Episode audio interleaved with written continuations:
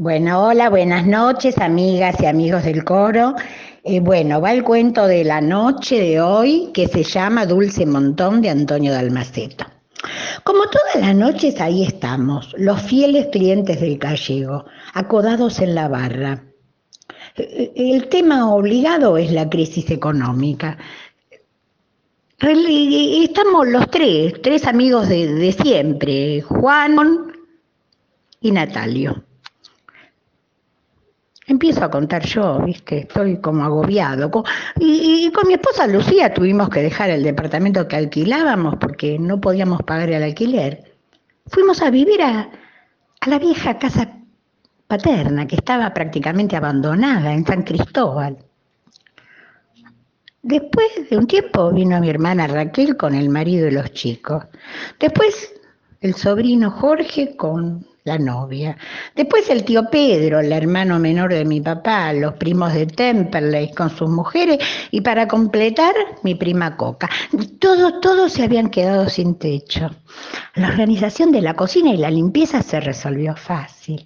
Hicimos un pozo común para las compras y recuperamos cierto clima de la infancia, la calidez, cosas lindas que teníamos olvidadas.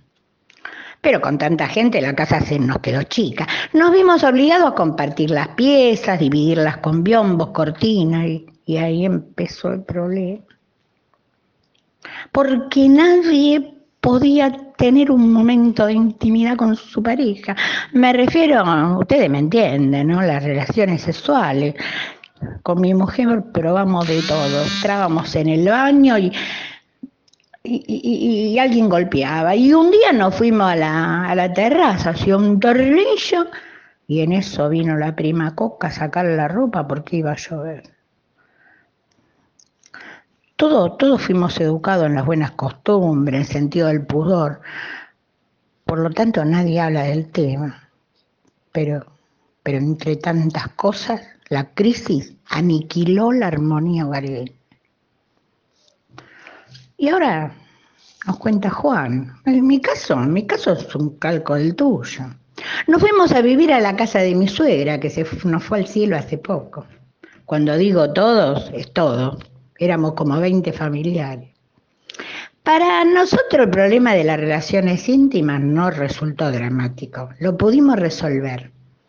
En todo caso, cuando es necesario, levantamos el volumen de la radio. Pero el problema se presentó por el exceso de familiaridad. Las chicas, la convivencia, bien, las chicas a medida que entraban en confianza, cada vez andaban más ligeras de ropa. Y la verdad que uno empieza a ponerse nervioso. Ustedes no saben lo que es estar todo el tiempo viéndolas desfilar en ropa interior, con bata transparente, el vueltas apenas en toallones, en toallones finitos que se ve todo. En los varones aparecieron los peores sentimientos, la envidia, los celos y por supuesto el oscuro impulso de pegarle un manotazo a la mujer ajena. Eh, la casa se convirtió en, en el caldero del diablo, con decirle que no tengo ganas de volver a casa, Pidieron un vaso más de cerveza, los tres, y, le tocó el turno al último, Natalio, que no había hablado. Contento empezó a hablar. Eh, mi situación empezó haciendo una copia de la de ustedes. Perdimos el techo, amontonados en una casa, y de arranque una tragedia. Las relaciones sexuales quedaron abolidas para todo el mundo y todo el mundo andaba con una cara larga, las mujeres histéricas. Después el problema de la convivencia, apareció las mujeres andando en ropa interior, pasamos por la misma etapa difícil. Nos tocó vivir en la caldera del diablo, la tentación. Y entonces, entonces se produjo un paso importante. Yo no podría decir quién fue el primero en abrir el fuego o si fueron varios. Solo sé qué sucedió. Una noche de pronto se derrumbaron las barreras en cada hombre, en cada mujer. Se liberaron los impulsos y quedó abolido el derecho de la propiedad. El socialismo, ¿vieron? Basta de toallas, basta de estarnos tapados a media, hasta basta de ropa interior transparente. Todo es de todos. Y así volvió la armonía, el espíritu solidario, la cooperación y las relaciones cordiales. Por lo tanto, mi visión de la crisis económica es totalmente positiva.